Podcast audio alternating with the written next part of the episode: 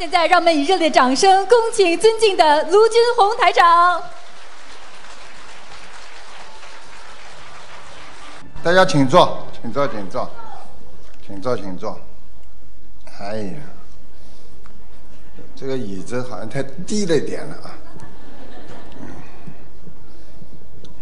大家好不啦？师傅到哪里，你们就跟到哪里啊？你们怎么这样的啦？哎呀，很开心啊！嗯嗯，这个因为今天呢，本来呢，他们跟我讲说，啊，刚刚到，哎，我还有很多佛友没到，所以不一定开始。但师傅这个人呢，我很认真的，啊，我想你们到了总想见见师傅，所以我就先准备了。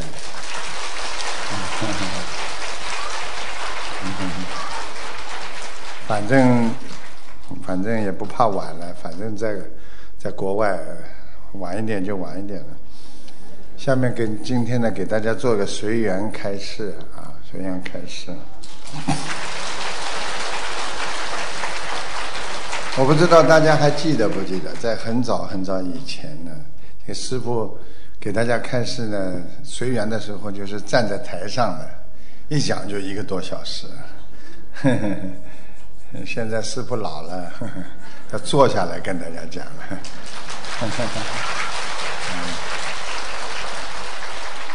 那个佛法明灯指航向啊，明心见性像太阳，红尘烦恼人汝让，光明菩提心金刚。感恩大慈大悲救苦救难广大灵感观世音菩萨，感恩十方三世一切诸佛菩萨龙天护法，感恩各位嘉宾法师，还有来自世界各国的朋友们、义工们，大家晚上好。很高兴呢，跟大家再次相聚在法国巴黎。学佛修心呢，就是要修出我们的智慧的本性，学习观世音菩萨的大慈大悲，让中华传统文化的精髓发扬传承，利益更多有缘众生，法喜充满。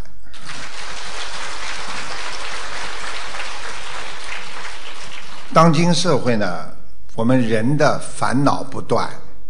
啊，法国公共卫生监督委员会最近发布了一份调研报告，显示，从2010年到2017年，受到忧郁症困扰的法国人数的不断的增加，些女性啦、失业者啦、学生啦，还有一些低收入者和年龄低下低于45岁的人群呢，受到的这个忧郁症的影响最大。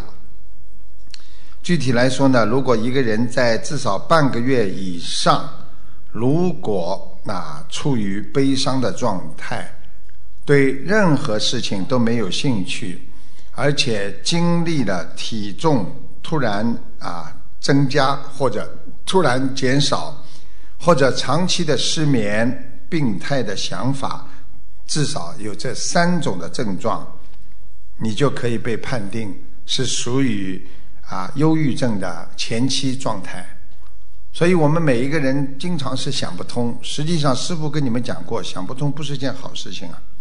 你想不通的话，很容易得忧郁症。所以学佛就是让我们想得通。啊，所以对超过三万六千名法国成年人饮食习惯的研究，啊，所以法国国家健康和疾病研究所的。这个蒙彼利埃大学证实，肉类和快餐与忧郁症有关，啊，已经有许多研究证实，其实肠道是人的第二大脑，所以应该好好的、小心的照料自己的肠胃。所以你们去看，为什么当一个人生气的时候，他的肠胃就会痛？为什么当一个人感情出现问题的时候？啊，他的肠胃就不舒服，因为为什么呢？叫肝肠寸断。人一难过，一想不通，啊，一有啊难受的事情，他马上就肠胃就不舒服，所以就称为第二大脑。所以肠胃不好的人，其实心情忧郁很有很有很大的关系啊。所以学佛就是让我们呢保护好肠胃了，常吃素了，戒杀生了。还有呢，最重要一点呢，就是要降低自己的欲望，减少烦恼。我们现在很多人欲望越多，得不到了，他就烦恼开始了。所以很多人要能够让自己改变，最好就是欲望要少。那么师父有句座右铭，我相信大家都知道：无欲自然心如水。啊，谢谢你们。哎。那么，其实人生在短短的几十年当中啊，啊，生命呢，实际上就在呼吸之间。所以，很多人说，一个觉没有睡醒，没有睡过来，可能就走了。所以，每一天大家都要啊，特别当心。在今年的八月初，美国的德州奥尔玛发生的大规模的枪击案，啊。这个二十二人平白无故的就被人家打死了，还有二十四人受伤。在人间，很多人呢遭遇到了误解呀、不公平啊，就会产生的嗔恨，还有报复。所以我们学佛人永远不要因为别人对你的愚痴行为啊，他人对你的无名的伤害，你就来惩罚自己。来嗔恨自己，让自己得不到一种心灵的啊这个解脱，所以要想开、想明白。所以学佛人要有一颗随缘的心、慈悲的心，然后要知道因缘果报，这样你就可以化解一切人间的烦恼。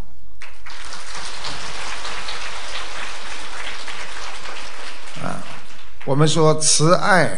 能养行，就是滋养你的行为啊。所以学佛人靠的是慈悲心来化解烦恼。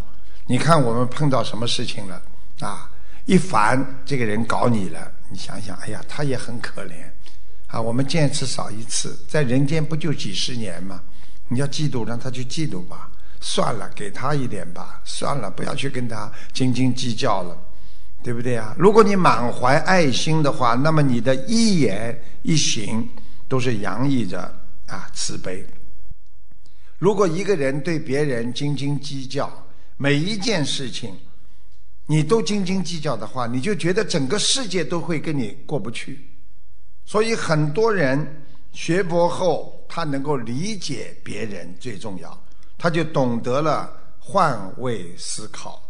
用你的慈悲心去原谅别人，可以化解灾难。所以要用诚心。有句话叫“诚能移性”，也就是说，真诚能够把你的心、把你的本性都可以转移。所以用真诚心去对别人好，你能控制人性的走向。也就是说，你到底是一个恶人还是一个好人？你要用真诚去对别人，你可能就成为一个善人；如果你用恶心去对别人，可能你就是一个恶人。所以，真诚心是我们跟人跟人交往的第一个原则。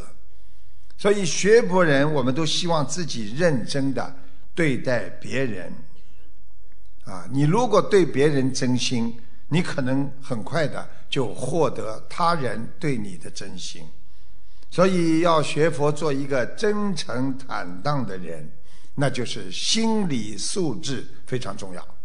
那么很多人为什么能够忍辱精进呢？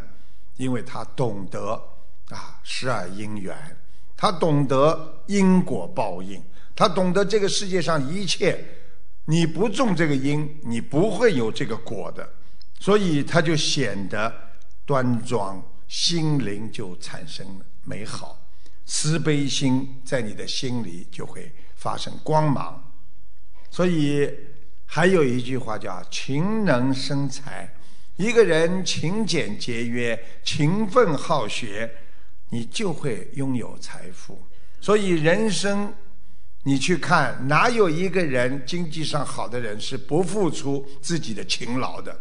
所以懒惰的人，你不要去想，就是父母亲留下的遗产，你很快就会把它败光的。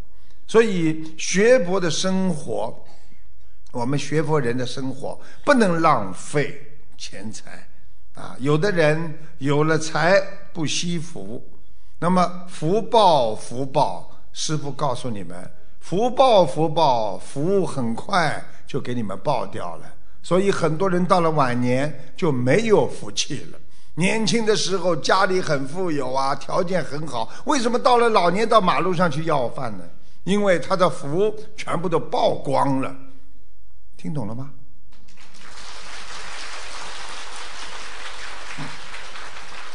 所以我们学佛人要保持一种朴素的作风，勤能生财，俭能留财。勤俭的俭，你要勤要俭的话，就能留住财。所以福能养命，一个人有福气的人，他的命就比较长一点。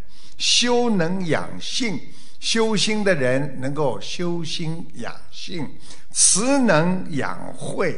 一个人如果慈悲，他的脑子就会有智慧生出来。所以学佛才能益养天年呐。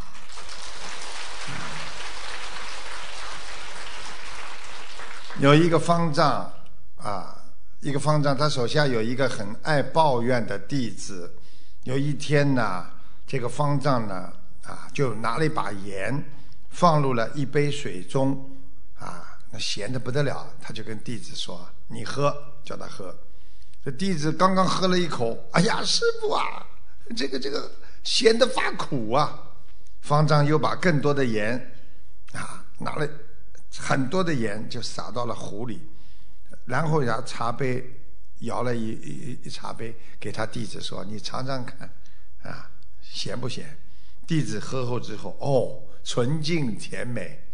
方丈说：“生命中的痛苦就是盐，它的咸淡取决于盛它的容器。今天我们把痛苦放在这么好小的心胸里边，你就承受着每一天的痛苦。如果你今天拥有了痛苦烦恼了，你把它放掉，你把它放下。”你把自己的心胸宽大，你可能就不会有这么多的痛苦。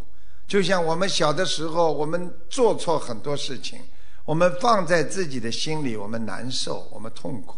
但是，一旦想通了，想明白，我们放下了，那么因为我们的容器大了，所以我们就不会感到他的痛苦。所以，有些人总是抱怨世界的人呐。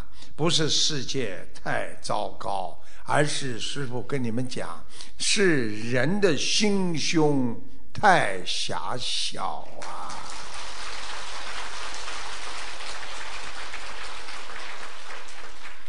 有两个老板一碰到面，彼此就交流经营的心得。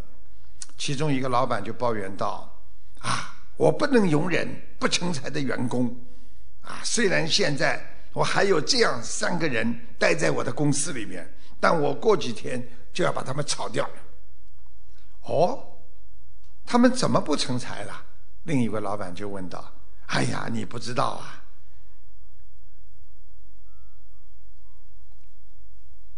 蛮好听的，蛮好听。”那么他就说了，怎么不成才呢？那个另外一个就说：“哎呀，你不知道啊，他们一个啊是吹毛求疵，整天闲着闲呐；还有一个人呢，杞人忧天，啊，总是为那些莫名其妙的事情担忧；还有一个人呢，游手好闲，喜欢在外面呢瞎逛乱混。”另一个老板想了想，哎。这样吧，你干脆让他们三个人到我公司去上班吧，这样也省了你解雇他们的麻烦。好啊，好啊，好啊！哎，谢谢你，谢谢你。那个老板马上把三个人要推出去。第二天，这三个人到新的公司去上班，新老板早已为他们三个人安排好了工作。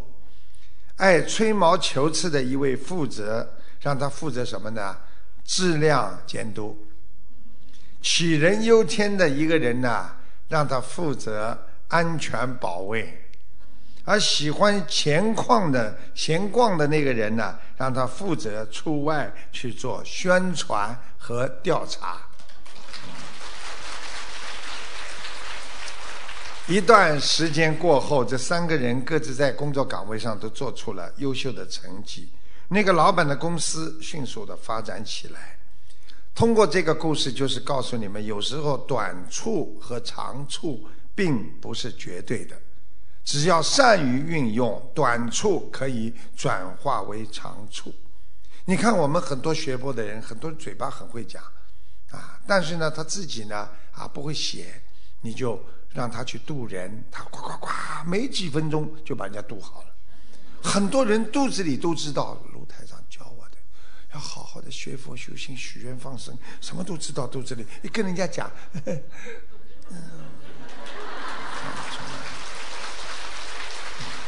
对不对啊？那很多人呢，他嘴巴不会讲，但是他很会写，他就在网上发布那些弘法度人的东西。他一发发出去之后呢，哎，很多人就啊跟着他学了，啊，所以每个人的啊这个长短都不一样，所以有时候并不是绝对的，啊。我们短处也可以转化为长处，关键是具备要有智慧和眼光，啊，试着从各种角度去看待同一个问题。所以，生活的真谛是什么？就是要改正自己的缺点，经常的去改正自己的缺点，来弘扬自己身上的优点。其实你们在座的每一个人，每一个人都有优点，每一个人都有缺点。如果你们每个人把缺点都弘扬起来了，你们是不是都是好人呢？你看你们现在坐在这里像模像样，每个人看上去都像菩萨一样，对不对啊？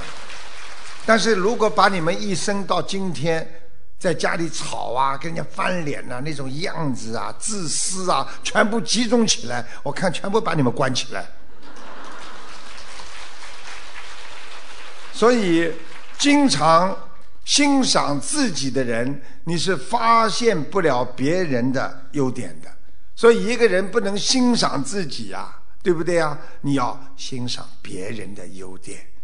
同样，经常赞赏别人的优点，你也看不到啊自己的长处。所以我们学佛人要放的公正一点，放在当中一点，要脚踏实地的拥有一个真正的生命，那就是舍己之短，采佛有之长，来圆满的自己的智慧。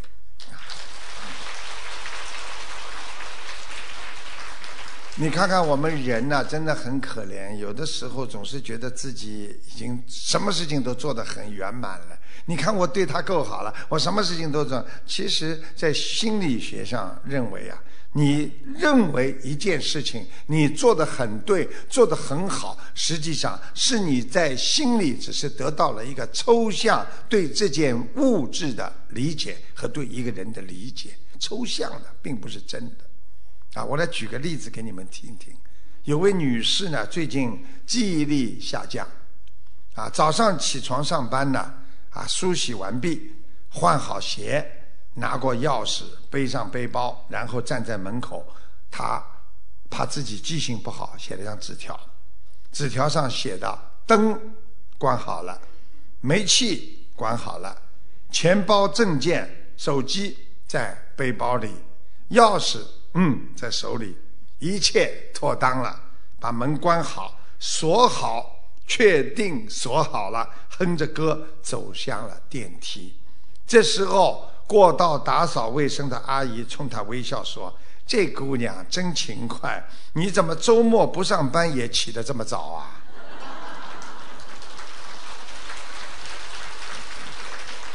听得懂吗？因为他忘记了。他什么都记住了，因为他忘记今天是周末，啊，所以我们人经常这样。当你什么都准备好了，你把最主要的忘记了。当我们人把自己的家安排好了，我们的孩子安排好了，把你自己什么都安排好的时候，你忘记了你到人间来的目的。因为人生老病死都是躲不过的，所以希望大家要懂得不要本末倒置。我们到人间来到底是为什么的？我们要留下什么？我们要带走什么？人的物质一点都带不走的。啊，连你自己的一根骨头都带不走，只有你的精神，只有你的灵魂，只有你的崇高的修养可以流芳百世。所以，为什么佛陀两千五百年了还受我们的膜拜？因为他留下了给我们人类找寻到一个真正解脱之道，那才是我们真正的精神的粮食啊！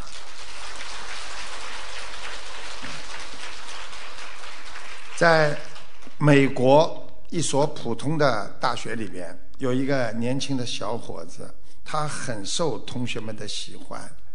只是这个小伙子性格有点内向，不大善于表现。这小伙子呢，学习一般，结果呢，他就去学习钢琴了。没想到他的钢琴弹得很好，每次学校举行晚会，都会有他的钢琴独奏。由于家庭条件不好，他为了补贴家用，那周末啊休息的时候呢，就到酒吧里去弹钢琴。有时候呢，他的校友同学也会去捧场，到酒吧里去看看他弹钢琴。所有的人都认为弹钢琴是他的优势，啊，等到他大学毕业之后，一定会靠弹钢琴来维持他的生活。一天晚上。一位中年顾客，啊，听这个小伙子弹了几曲之后，站起来对他说：“哎，小伙子啊，我每天来听你弹钢琴，听来听去就这么几首曲子，已经没有新鲜感了。你能不能唱首歌给我们听听啊？”哎，没想到这位顾客提议获得很多人的赞同，大家都说：“啊，你唱首歌，唱首歌，哎，唱呀唱呀，哎，唱呀唱，就鼓励他。”那么。大家这么请求呢？这小伙子呢非常腼腆的谦虚道：“非常对不起，我从小就弹钢琴表演，我从来没有学习过唱歌，我恐怕会唱得非常的难听。”那位中年顾客鼓励他说：“哎，正因为你从来没唱过歌，我才准备听你一首呢。”那为了不让扫大家的兴，没想到酒店的经理最后跑过来说：“哎，唱一首给他们听。”你想想看，从来没唱过。被逼无奈，这个小伙子选了一首歌，终于唱了，叫《蒙娜丽莎》。哪知道他不唱则已，一唱惊人。刚开始有点紧张，唱着唱着，他一边弹一边唱，歌声舒缓悠扬，啊，非常的很快的迷住了所有的人。那位中年顾客是个经纪人。在他的建议下，小伙子居然放弃了酒吧的弹奏，把所有的精力放在歌唱上。几年之后，这个小伙子大获成功，成为风靡一时的当红歌手。后来成了美国最著名的爵士歌王，他就是奈奈金高，英文叫 Nat King Cole。所以很多年之后呢，奈金高和好像讲的这个奈金高有个弟弟，好像卖年糕一样。这个奈金高啊，黄金瓜。这个奈金高和演艺圈的人呢，说起此事啊，都开玩笑的说，如果不是当年被逼的无奈开口一唱，他也许永远。是坐在酒吧里做一个三流的钢琴演奏者。当初钢琴弹奏的耐金高的音优势呢，好处就是在于能给你一定的把握，让你获得一点小小的满足。这句话什么意思呢？我们人有时候在人间得到了一点点小小的满足，一点点对一件事情的把握，就觉得不得了了，觉得哎呀，我应该这样，我就可以了。这就是人，其实人有很多的优势的了。那每一个人啊，你要记住一点小小的啊优势，给你小小的满足，你觉得非常的安稳可靠，你很容易让自己陶醉在这个当中。所以不思进取，不敢尝试，最终恰恰会掩盖你自己真实的才能。所以让你成为井底之蛙，错失更多的广阔的天空。所以我们学佛之后，我们懂得，我们做人不能为了吃晚饭、睡个安稳觉。有一个固定的工作，重复的这么做的那些，为了生活必须去索取的钱财来维持生命。人的伟大在于创造生命，让生命去为众生去奉献。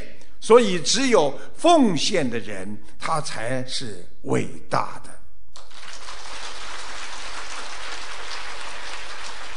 所以我们做人要舍去小我，要成全大我，舍己救人，学观世音菩萨，有求必应的去爱众生，不为人间小满足，只为众生求解脱呀。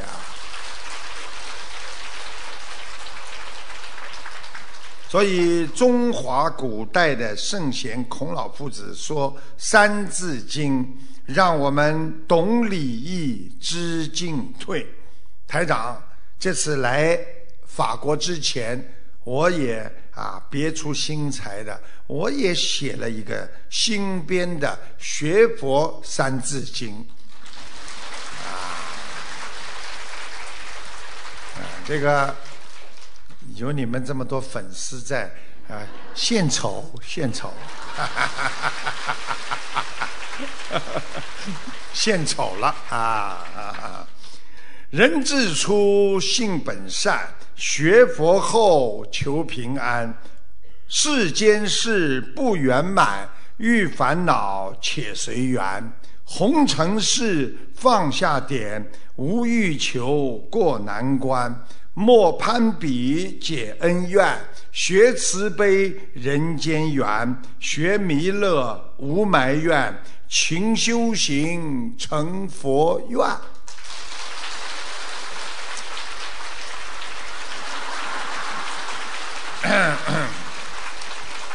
从你们掌声的鼓励当中，我以后还会再写，很开心啊啊，很开心。所以我们做人要和大家在一起。我经常跟大家讲，我们学佛人的晚年是和众生在一起生活的。我们的家里不一定我们靠得到，孩子有孩子的家，孩子有孩子孙子啊什么。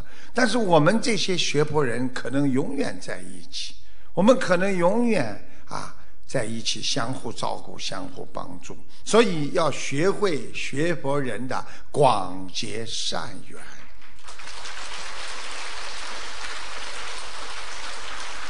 我记得在八年前，我有一次坐飞机也是出国，我没想到一个老妈妈坐在我的边上，就是过隔一条走道边上。边上有一个佛友在照顾她，哎呀，陆台长坐在你边上特别特别开心。结果我就说这是你女儿啊，因为照顾非常好。这老妈妈说她从很远很远的地方来，根本不是她的女儿，就是一个佛友一路照顾来。这老妈妈说她比我女儿还亲呢。所以学佛有时候要广结善缘，也要互动。其实一个人能够和别人互动，它是一种啊，我们学佛人的必要的能力。你帮助人是一种崇高的境界，理解人是一种慈悲，原谅别人是一种美德，成全别人是一种快乐，得到别人的理解和感动，那就是一种幸福啊。你说我刚才念《新三字经》的时候，我幸福不啦？啊，因为我得到你们的理解和你们的感动了，对不对啊？所以你要记住了，当你对别人好的时候，别人就会啊感动。那么这个这个有一个佛友，这个啊打进电话来，这个请台长看他过世的父母在哪里。台长看出他父亲瘦瘦的，为在世的时候呢，为人很好，不和别人争，已经在御界天了。母亲是圆脸，比较胖，两个眉毛离得比较远，眼睛不大，鼻子很挺，颧骨有一点点高，短头发往后梳，还在地府。主要是活着的时候杀生太多，吃了太多的活海鲜。你们听听这个佛友他啊。全部全部都是说讲的啊，没有一个一个一个一个描述不对的，请大家听一下录音，谢谢大家。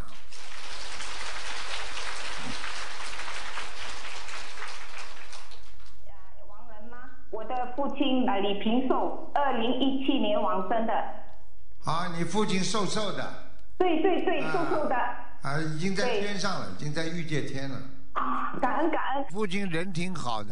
他这个人不跟别人争的，嗯，很好。对对对，我父亲人很好。啊啊，再可以帮我看一个亡人吗？呃，我的母亲刘美玉，二零一二年往生的。好，你妈妈不行哎，妈妈还是在下面，在下面那个地府啊，嗯，不是太好。啊，你妈妈主要是杀生太多，活着的时候吃海鲜太多。对，嗯对对对，台长，你可以形容我妈妈的样子吗？因为我的家人不大相信的。圆脸，圆脸，比较胖，对对对，啊对对对对对，因为我要把这个录音嘿给我的家里人听，因为他们哈不相信。两根眉毛离得比较远。对 对对，嗯。眼睛不大，但是脸呢，鼻子还是蛮蛮挺的。嗯嗯。下面眼睛下面这里两块颧骨略有一点点高。头发头发往后梳的，短短头发。对对对，感恩台长，感恩台长。看见吗？你要讲的人家相信了，对不对啊？你不看到你人家怎么相信呢？有一个寒冷的冬天啊，这个南加州啊，在美国的南加州呢，奥尔逊小镇上呢，来了一群逃难的人。这一群逃难的人呢，他们面色呢非常的啊，非常的灰白，呈菜色，啊，就非常灰白，疲惫不堪。那么，在美国这个小镇呢，叫奥尔逊的人呢，他们善良朴实，家家烧饭啊，烧火做饭，款待他们来的这么一批的啊，就是逃难的人。这些逃难的人呢，显然很久没有吃到这么好的食物了。他们连一句感谢的话也顾不上说，就狼吞虎咽的吃起来了。只有一个人例外，这个小伙子脸色苍白，骨瘦如柴。当镇长杰克逊大叔将食物送到他的面前的时候，他昂起头问：“先生，吃您这么多东西，您有什么活需要我做吗？”杰克逊大叔心想：“唉，给逃难的人吃一顿饭而已，每个善良的人都会这么做的。”于是他就回答：“啊，不不不，小伙子啊，我没有什么活让你干。”这个年轻人的目光顿时灰暗了，他的喉结上下动了动，说：“先生，那我不能吃你的东西，我不能不劳动就得到这些食物啊。”杰克逊。大叔想了想，哦，孩子啊，我想起来了，我家确实有一些活儿需要你去帮忙。不过等您吃完饭，我再给你派活，怎么样？其实这个大叔就是想让他赶快吃饭。不，大叔，我现在就要做，做完了您的活，我再吃这些东西。年轻人站起来就想走，杰克逊大叔十分赞赏的。看着这个年轻人，他知道如果现在不让他干点活，他是不会吃这些东西的。所以他想了片刻，杰克逊大叔就说：“那小伙子啊，如果你愿意为我捶捶背，好吗？”“好啊。”然后就蹲在这个年轻人面前，年轻人也蹲下来，轻轻的给杰克逊大叔呢捶背，捶了几分钟，杰克逊大叔觉得非常的舒服，他站起来说：“好了好了，小伙子啊，您捶得好极了，刚才呢我的腰啊还很僵硬，现在舒服极了。”说着呢，就将食物呢递给了这个年轻人。年轻人立刻狼吞虎咽的吃起来。杰克逊大叔微笑着注视这个年轻人说：“小伙子啊，我的庄园需要人手，如果你愿意留下来的话，我会非常高兴的。”年轻人留了下来，很快的就成为了杰克逊大叔庄园里的一把好手。过了两年。杰克逊大叔把自己的女儿许配给他了，对他的女儿说：“女儿啊，你别看他现在什么都没有，但是他百分之一百，你相信你父亲，他以后是个富翁。为什么？因为他有尊严呐。”二十几年之后，这个年轻人果然取得了巨大的成功，他就是美国的石油大王。哈默，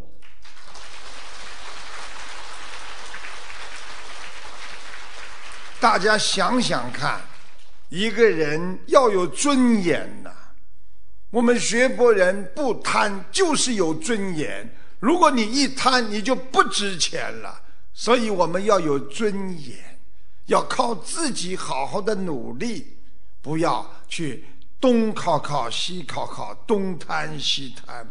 所以这也叫人间的教养，所以我们要让有教养的人，有时候就像如沐春风一样，有时候没有教养的如鲠在喉啊！啊，一个学佛人首先要学会有教养，才能有修养。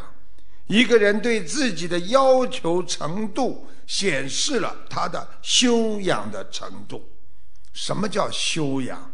就是对人要温和，做事的时候很自然的，不要让别人产生压力，就是要让每个靠近你的人都感觉到你的慈悲和你的爱呀。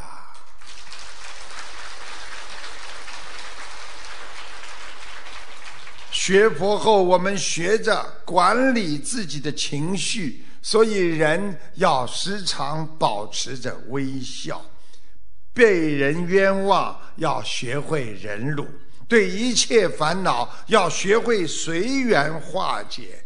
有时候，我们修心时间长了，发现不让人难堪的修养，比随意伤人的真性情更难的拥有啊！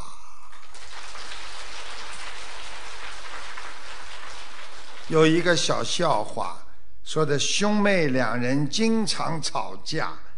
中午睡午觉的时候，这个啊，这个兄弟呢，这个弟弟呢，隐约感觉到有人呐在给他盖被子。他微微的睁开眼睛，看见是他七岁的小妹妹。啊，他是兄弟啊，刚刚讲错了，是不是他弟弟？是他的哥哥。他为眼睛呢，睡觉的时候看有人给他盖被子，眼眼睛一睁呢，是七岁的小妹妹，他心中一暖。平时因为经常吵架嘛，心想：哎，我妹妹真的长大了。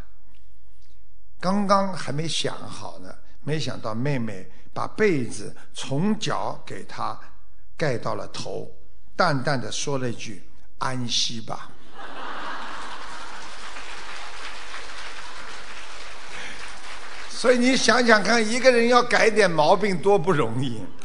你说说看，一个这么小的孩子吵架，经常吵架，他就不能原谅别人。所以你想让我们这么多的人有很多很多的过去对人家不好，你要说让别人原谅你难呐，你要用你去原谅别人更难呐。所以要好好学佛，才能用慈悲心化解你心中无限的惆怅啊！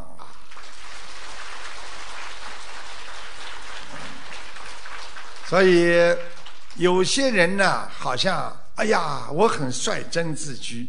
其实也是没修养了。哎，我这个人啊，我这个人就是啊，很真实的，啊，就是这样的。哦，我讲你也是为你好。哎，其实他在率真之中啊，他夹杂着五欲六尘的私心。如果你真的为别人好的话，别人会接受；你只要带着私心的话，别人不会接受。有的人说我脾气很直啊，你别在意啊，我说话就是这个这样的啊。啊，实际上这些话并不是真正的学佛人。台长告诉你们，真是修道人，不闻世间过呀。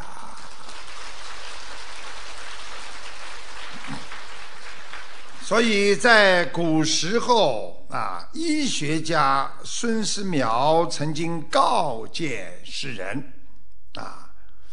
那个，我特意把这个几个字还给你们打出来了啊！再给你们讲讲中华传统文化啊：莫忧思，莫大怒，莫悲愁，莫大惧，莫跳梁，莫大笑，勿嬉戏于所欲，勿悄悄怀仇恨，则得长生也。啊我告诉你们了，好吧？莫忧思，就是叫你们呐，切莫担忧。整天的去想，想是可以的，但是忧想是什么？忧虑的去想，你会生病的。所以一个人不能担忧的整天想，叫莫忧想。啊，你看我一讲不一样了吧？单单三个字，你们看得懂的？来，第二句。莫大怒，也就是说，你如果有些愤怒啊、不开心是可以的，但人不能大怒啊！你知道，大怒伤心、伤肺、伤肝肠啊！所以很多人一怒，癌症来了。我告诉你，血液起变化，所以一个人脑溢血被人家气出来，当场走掉；血压高，当场走掉。发怒啊！所以大怒的话，一定害死你们。第三，莫悲愁，悲是什么？整天哭啊，难过呀！哎呀，我过去我这个人怎么这么苦的？我的命怎么这么苦的？是你自己说你苦的，还有人看见你很好呢。很多人悲，因为你一悲之后，你就会发愁，啊，因为你觉得很苦啊。然后你就发愁，我怎么办呢？我怎么办呢？你看这个人经常是这样的。哎呀，我这个事情这么倒霉，那我怎么办呢？是不是悲了就后来愁了吧？就发愁了吧？对不对？莫大惧，什么意思啊？不要啊！你害怕可以，但是不能大害怕。你太大的害怕，伤啊，伤心了。你知道一个人整天害怕，你说这个人活在世界上，他会不生病吗？所以莫大惧，莫跳梁，什么意思啊？哎，用现代的话讲，就是不要上蹿下跳啊！跑到领导这里，领导，又跑到下面，哎，我没说什么，大家很好，其实我们人跟关系很好的呀。一会儿，上蹿下跳就莫跳梁。其实这个“梁”字，其实就是有一个成语叫。跳梁，你们说的啊，对不对啊？好，下面一句呢，莫大笑。这个笑是笑声，像你们这个是小笑，听懂吗？师傅跟你们说，这种笑都没问题的啊！你看我从来不是连续让你们笑，连续笑喘不过气来啊！我让你们笑一笑，停一停，笑一笑，停一停。你看你如果真的去笑，笑得来后，有时候。笑得喘不过气来也有的，对不对啊？所以他这个意思莫大笑，勿嬉戏于所欲。嬉戏什么意思啊？哎，用文字上来讲，嬉是什么？就是哎呀，涓涓流水啊，沉迷于啊，啊，溪溪流水啊。也就是说，勿溪溪于所欲，不要整天的沉迷于那些欲望啊。哎呦，这个欲望我要，那个欲望我要。哎呀，我喜欢这个，我喜欢那个，我就喜欢吃这个，我就喜欢这个。对不对啊？你看看现在的年轻人就喜欢玩手机，现在的年轻人就喜欢玩电脑。你看看他是不是欲望所为啊？所以叫所欲，他所拥有的这个欲望，不要去经常的沉迷于，就是经经常就浸在里边了，气息就是浸于在里边那种欲望，勿悄悄的怀仇恨。为什么悄悄啊？悄悄啊？什么意思啊？悄悄，实际上这个字就是悄悄的。因为当一个人恨一个人的时候，他是慢慢的累积的。今天，男人骂你一句，这个死男人，好过了。明天过两天又骂了，又又对你不好了，又骂了。你这个人怎么这么讨厌？嫁给他又不是来听骂的。再过一年下来了，天天这样，他妈离掉算了。悄悄的怀了恨在里边，为什么叫怀恨呢？怀恨就是慢慢的把些恨放在心里，总有一天你这个恨会变成现实。那为什么要仇呢？仇实际上就是看，仇恨仇恨，就是因为我想到这个事情，我看到这个事情，我就产生的恨。所以人不能慢慢的、慢慢的在自己心中积累的仇恨，啊，听得懂吗？啊啊！所以这个人把这些都去掉，你得长生，啊，长生不老。所以人生后半场啊，就是我们人的生的后半场啊，要为人处事、养生都要讲究。九不过，九个不过，啊，想不想听了？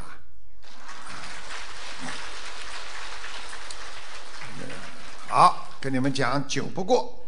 第一，怒不过度，就是就是说啊，发怒不要过度。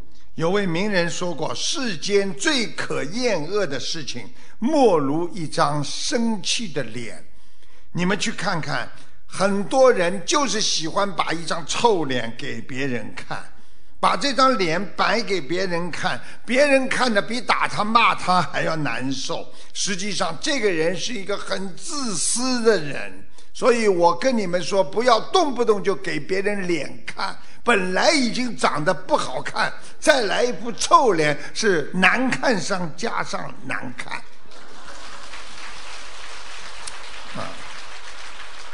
所以学佛人要明白，心里有烦恼，不要生怒气，怒则伤肝呐。所以肝不好的人经常发怒啊，学会控制自己的情绪，提高境界，乐观处事，有什么大不了的事情啊？你们活到今天没过来啊？你们都过来了。过来了就是战胜他了，战胜他，你们就是成功了，所以你们就是成功之人呐。第二，名不过求，就是名气不要过度的去追求。过去讲名利是苦海无边呐，所以繁华如眼过眼云烟。每天要吃两颗药，早上吃一颗知足，晚上吃一颗感恩呐。看淡这个世间，生不带来，死不带去，人生喧嚣，名利来往，最主要要放下欲望，心静自。安呐。第三叫利不过贪，名利不要这个利益不要去贪过头，贪婪的心就像沙漠当中的枯井一样。吸收着一切的雨水，但是这颗枯井却从来不会滋生甘泉，以方便他人。所以学佛人酒色财气我不取，风花雪月我不沾边呐。无欲无求，无牵无挂，知足常乐，顺其自然，才能达到学佛人真正的目的，返本归元呐。第四，衣不过暖。古人说：“冬不遇极温，夏不遇穷凉。不入卧薪下，不眠中间中间间。”那个、那个、那个秘书处的小朋友，能不能把这几个字打出来？我不知道你们打得出来吗？因为我看不见。冬不遇就是冬天不遇极温啊。他打出来了吗？他没有，嗯，打不出来。冬不遇极温，他打出来，你们跟我讲一下啊。夏不遇穷凉，就穷人的穷，凉就是我待会把这个字给你们解释一下。不入卧薪下，不入入就是暴露的露，卧就是睡觉的卧，星就是星星的星下，出来了吗？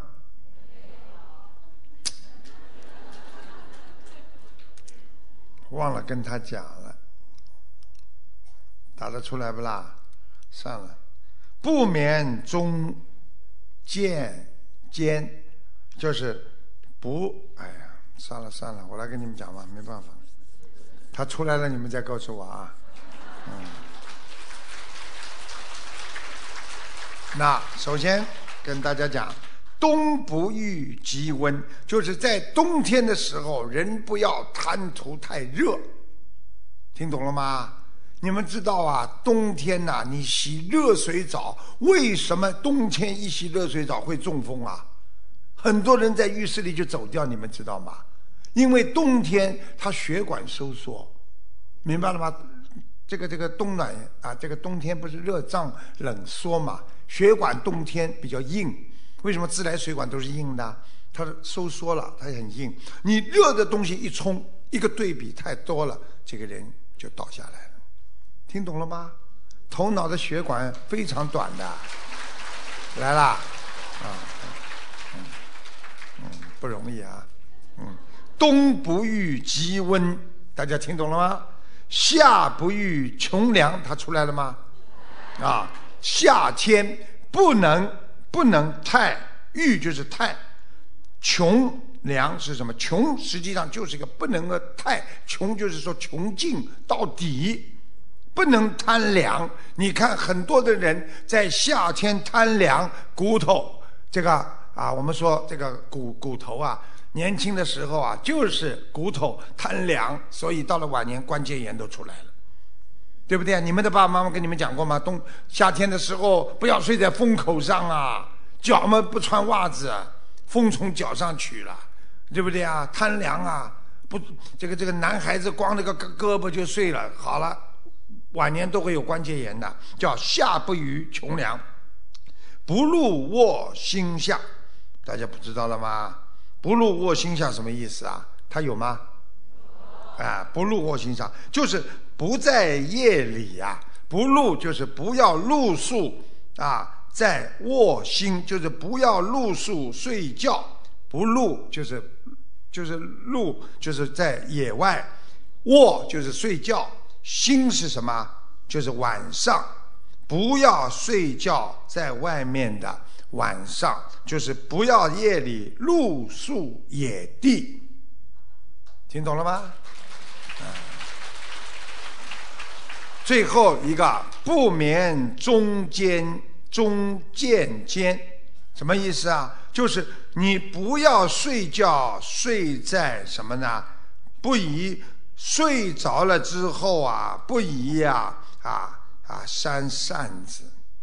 渐间就是不要在睡眠当中啊，就是见风，就是我刚才讲的，不要去碰风，明白了吗？见肩实际上就是扇子一样。见这个扇子，肩膀露在外面，实际上就是招风寒了，明白了吗？所以其实就是讲穿衣戴帽不能过于暖和，太热了，冬天太热你会出事情的；也不能过于单薄，过暖了容易感冒，过冷了容易受寒，所以要中庸之道。好，第五个叫食不过饱，吃饭不能吃得太饱，而且吃饭有一个道理叫不逾饥饥而食。食不过饱，不逾饥渴而饮，饮不过多。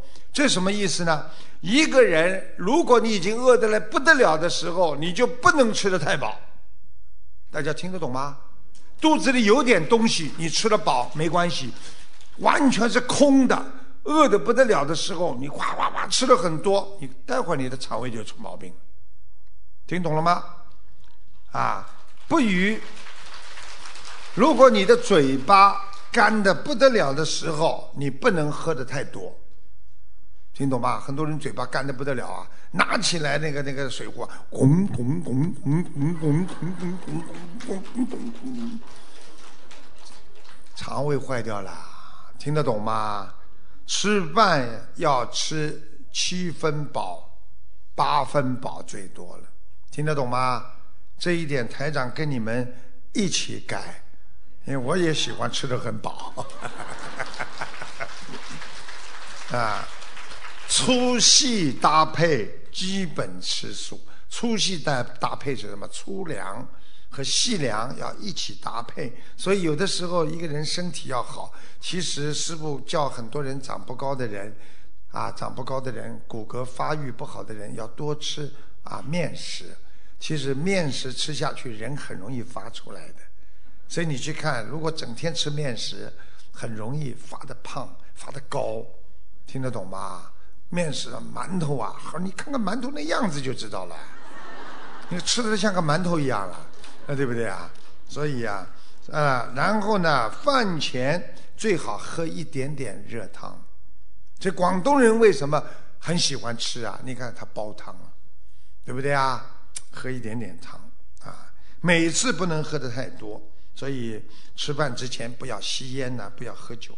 第六，住不过宽，也就是说你住的地方不要太宽敞。所以随遇而安，只要干净舒适就好了，不要搞得富丽堂皇。所以过去人家说了，太大的房子家里会走衰败运的。风水上来讲，家里只有三个人，房子大的嘞，我告诉你。太大的房子，人气不足，鬼就来了。你看看我们这么多的人在这里，他敢来吗？对不对啊？啊！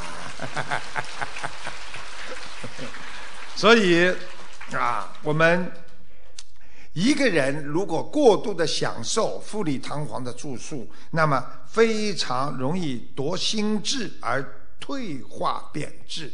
所以你看，过去对佛法界、对法师都有很严格的讲究。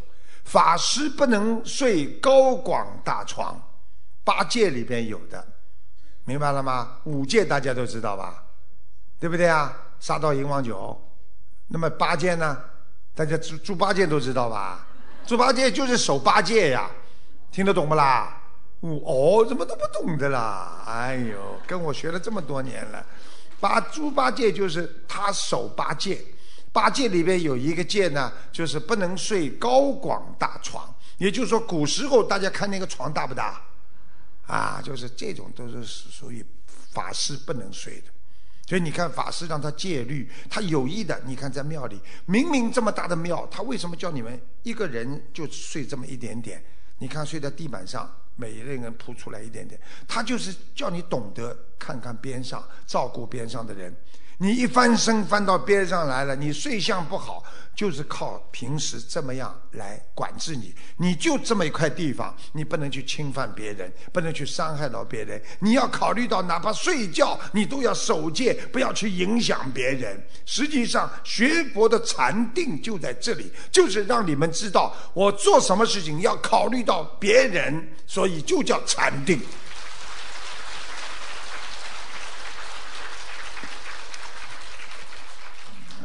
听懂了吗？你不知道你们师傅出家多少事，对不对啊？你们下面有很多人过去生中也跟着师傅出家过的，现在什么都忘记了，吃啊睡啊。好，接下来啊，行不过快，第七是行不过快。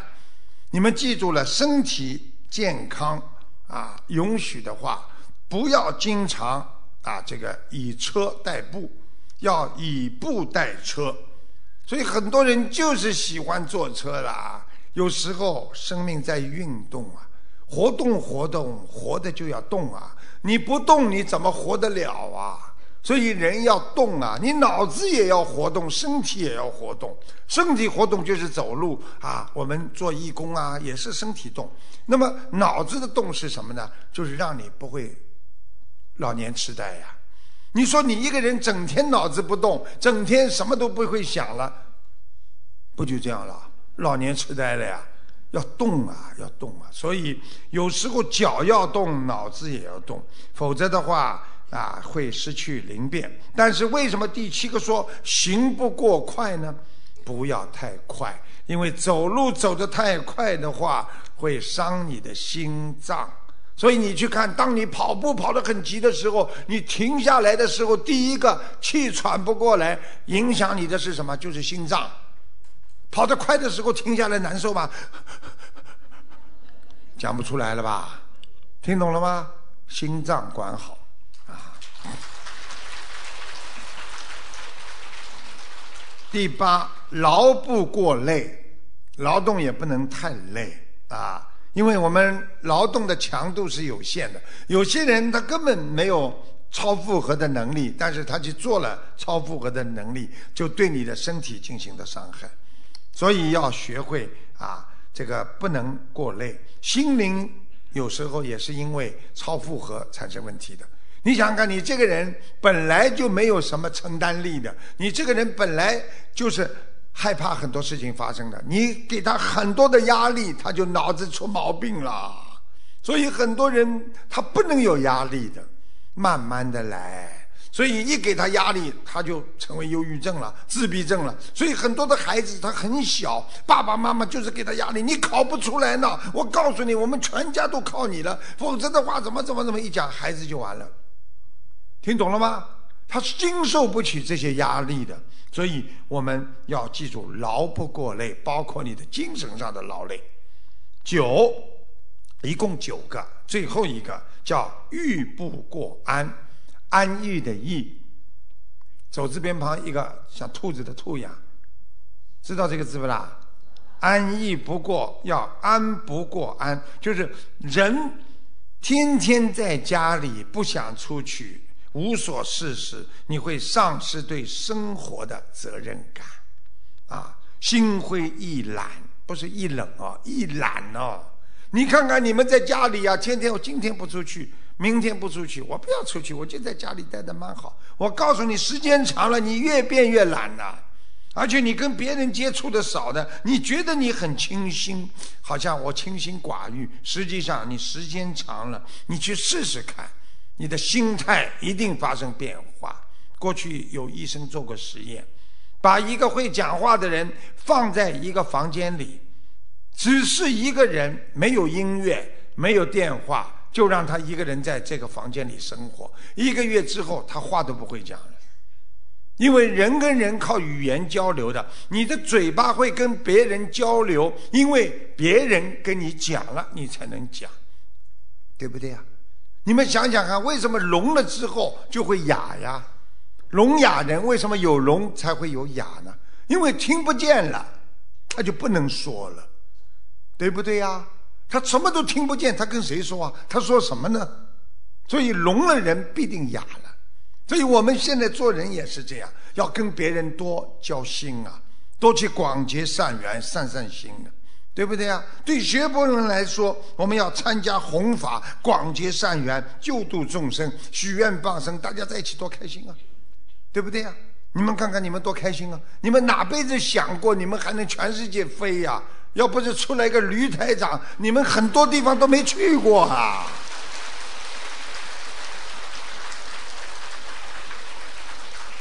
我今天接到我们秘书处一个小朋友写给我的东西，师傅。我小的时候许愿，我就要到全世界都要去跑一次就可以了。很多好的地方我去一次就可以了。欧洲是我从小就向往的地方。我想法国的啊，这个我去一次就够了。他说已经跟着师傅出到的法国已经有七次了。他说，所以我们要许愿放生，锻炼身体，学佛的智慧。保持心情舒畅，延年增寿。所以在新的新的时代当中啊，现代生活当中，身体营养要适度。所以很多人啊，营养成分太低了，营养不良；高了之后呢，营养过剩啊。所以不管锻炼身体，做什么事情，都要懂得一个。度数过度了就不好了，所以过度了就会产生负能量，会伤害你自己。所以人间事要学会心态处理的好，所以喜怒哀乐心中要有佛啊，这就是师父跟你们讲的九不过。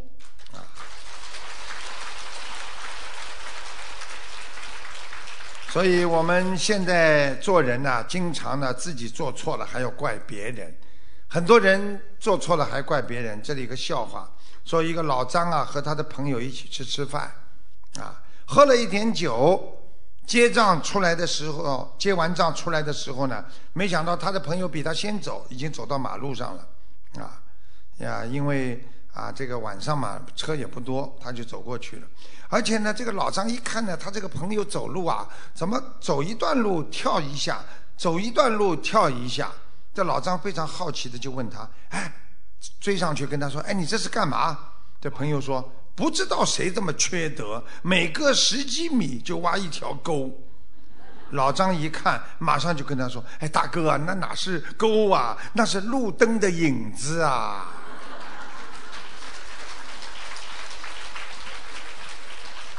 所以，懂得体谅别人才是最高的修养。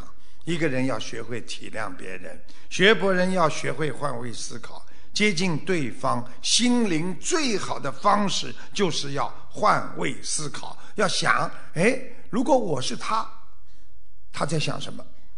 对不对啊？每个人都要这样想出来的结果不一样，因为你没有在他的观点上出发点来看问题。所以就产生误解，所以很多男人跟女人为什么会产生问题？因为男人总是想男人的事情，女人总是想女人的事情。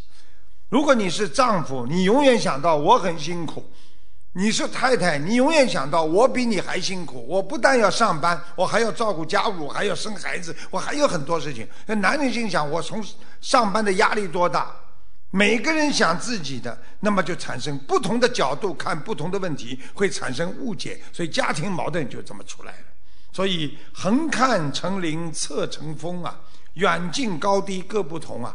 这个一句成语讲的就是：你看见一条一个山，你横过来看像啊一个啊这个岭，就山岭一样；但是呢，你侧面去看呢，它就是一个高峰。所以远近高低都不同。所以这个世界上，就是佛法，就是告诉我们，这世界上没有什么对错，就是看问题的角度不同。夫妻吵架没有什么对错，老婆也对，老公也对，因为从老婆的角度上来看也对，从老公看的角度也对，所以大案不同而已。我们应该学会常从别人的角度来看世界。你就会多一份宽容，多一份理解，多一份求同存异的慈悲心。所以，别人的生活有时候发生了什么，他们正正在经历着什么样的磨难。你站在自我的立场上的你，可能你并不知道，你只是看到他的表象，你不能体会到别人的喜怒哀乐、甜酸苦辣。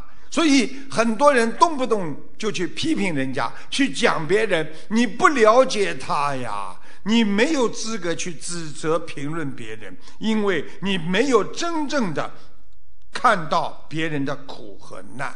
所以希望大家好好学佛，能够真正的理解别人，那才能帮得到别人。所以观世音菩萨就是能够懂得我们这些在人间孩子的苦难，所以观世音菩萨才会有求必应啊。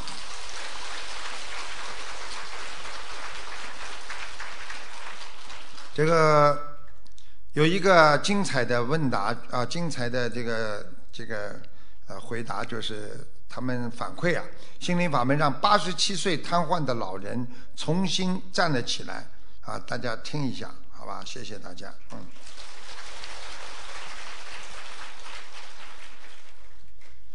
同修的一个分享，心灵法门让八十七岁瘫痪老人重新站起来了。二零一七年初，我的家人打电话告知母亲病了。大年初二，我赶回家看望母亲，母亲瘫痪在床，生活已经完全不能自理。她的嘴巴歪了，吃饭需要人喂，好半天才能吃一点食物，尿不湿要不停的换。师傅说过，观音菩萨就能够让我们有求必应，我一定要让母亲重新站起来。我许愿为母亲念诵一百零八张小房子，放生两千条鱼。并努力救度有缘众生。不久，我便去参加澳门法会。临行前，我再次嘱咐母亲要坚定信念，每天至少要念一百零八遍观世音菩萨圣号。来到法会现场，我跪下来虔诚地求菩萨妈妈救救我的母亲，把之前许的愿又在菩萨面前正式陈述一遍。持续七天的大法会结束后，我一回到家，家人就告诉我。在我走后第三天，母亲就能下地推着小车上卫生间了，能自己端碗吃饭了。无比感恩观世音菩萨大慈大悲，让一位被医生判定余生将以床为伴的年迈的母亲行动自如。菩萨妈妈真是有求必应，心灵法门真实不虚。嗯，很好，这种事情只有菩萨的慈悲才能做得到。感恩师傅。所以人有时候感觉到烦恼，这烦恼的人生啊，有时候我们在人间烦恼的时候，不需要什么解释，只要你按时到达自己的目的地。就像我们学佛人，我们不要解释很多的什么痛苦啊、烦恼啊，我们只要好好的修心，为了解脱啊，为了下辈子不到人间来六道轮回。所以我们只要到达目的啊。我告诉你，很少有人在乎你。你看到你到达目的地，很多人不会在乎你开的是奔驰还是开的拖拉机。所以你为人的好，对别人来说，有时候你对别人好，就像给了别人一颗糖，人家吃了就没了；有时候你对人家不好，对别人来说，就像一个伤疤，他留下了，就在永远在。所以你去伤害别人一次，这个伤疤就永远在他的身上。但是你对他好，他很容易忘记，这就是人性。所以佛的慈悲啊，他可以忘记我们的缺点。所以菩萨为什么叫慈悲？他可以忘记我们缺点，而我们人不能忘记别人的对自己的伤害。所以不要动不动啊，就不要把自己的软弱展现给别人看。有时候也不要把自己的狼狈说给别人听，因为太多的这样说，根本没有人会感同身受，没有人会感觉到你很可怜。因为现在的人慈悲心不多，他们只会觉得你很没用，增加你心灵的痛苦。啊，所以学佛人啊，就啊有的时候就会觉得你很可怜，他们会帮助你。而一般的人，他们不会觉得你很可怜，所以一个人和别人打交道，一定要有诚信，帮助别人，别人会帮助你，而且要有信任感，信任很重要。你相信别人，别人才会相信你。像你们跟着师傅，已经要很多人跟了十年了，要对不对啊？你们相信师傅，啊，师傅也是对得起你们，所以有的时候信任像一张纸。一张纸皱的，啊，虽然你可以把它抚平，但是恢复不了原样。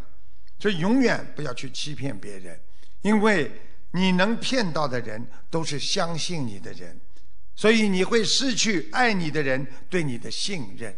所以台长希望我们学佛的人，首先要懂得不要去欺骗你的爱你的人和你的亲人，我们要真心的对他们好，真心的帮助他们。对自己想要的目标，有时候要干脆，要随缘。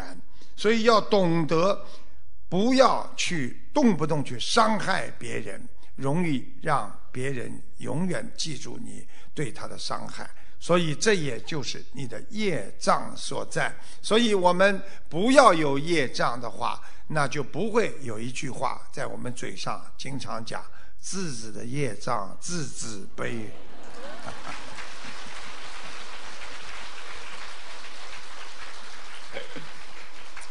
有一个女同事，因为自己心情不好啊，你看这种人就是比较自私的人，自己心情不好，就是把自己的微信啊名啊啊就改了，改成了微信名改成小老婆，结果第二天单位里居然有两个人请假，四个人迟到，六个人黑眼圈，一个人熊猫眼，还有三个拄着拐棍儿来的瘸子，那领导上去就问了。啊，怎么回事啊？你们都，他们说，老婆在微信上看到他们有个小老婆，不容分说，大打出手啊，啊，所以这个世界，啊，所以师傅跟你们讲，这个世界给人找麻烦的人太多了，啊，给人家找麻烦的人，有个女人呢，整天抱怨，其实抱怨也是给人家找麻烦。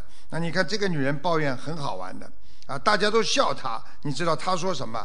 他说：“我呀，二十岁像个足球，二十个人抢；我三十岁的时候像个篮球，十个人抢；我四十岁的时候像个乒乓球，两个人推来推去；我五十岁的时候像个高尔夫球，老公把我能打多远就多远。”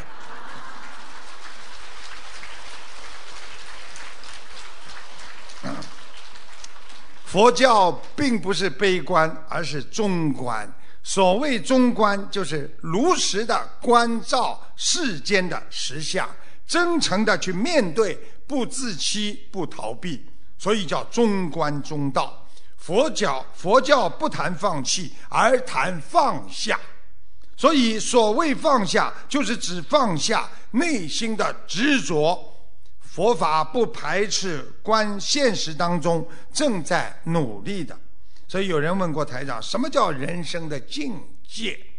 啊，境界，台长告诉大家，简单的分成高中低，啊和最低，啊就是求。所以很多人求啊追求啊欲望的追求，那就是低。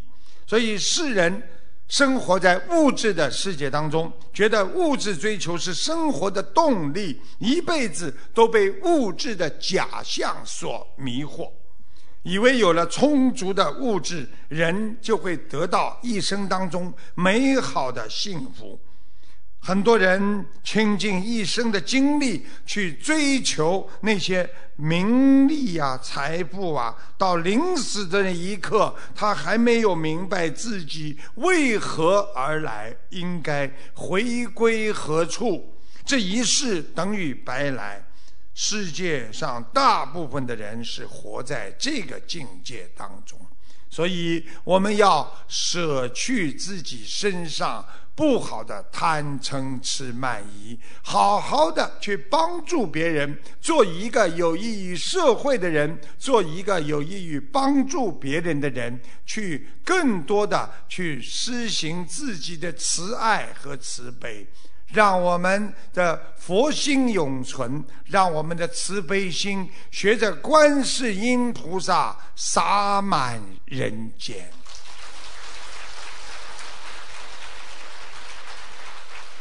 好，他们规定我讲到四十分钟，我已经超过二十分钟了，没办法，今天很多不能讲了。但是呢，最后两个笑话一定要讲给大家听的啊！每一次讲完，总会讲两个笑话。这个这个，我现在对讲笑话呢信心不足啊，我怕讲了你们不笑也没办法。嗯，有一个朋友被骗了五百块钱。啊，被骗了五百块钱，就于是呢去报警了，去报案了。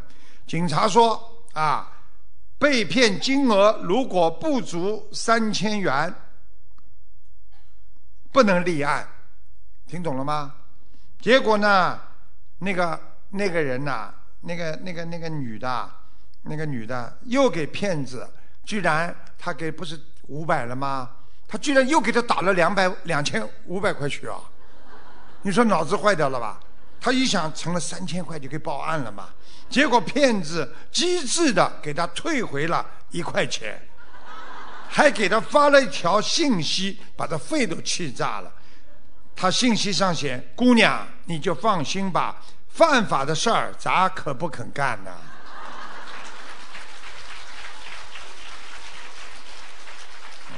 好，再来一个，再来一个，要稍微动动脑筋的啊，不是笑马上笑得出来的。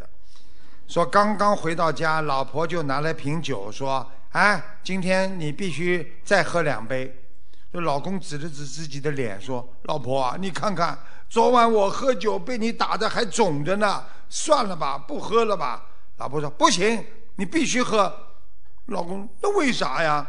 哼，我有强迫症，我看到你的脸不对称，我心里就不舒服。你给我喝。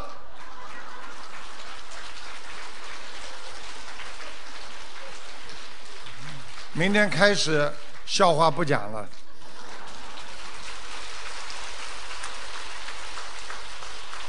哎呀，好，那么今天呢，就给大家讲到这里，希望能够从师傅讲的开始当中呢，给大家能够啊受益啊，主要是要想得开，想得通，人生苦短啊，学佛才是真，所以希望大家好好努力。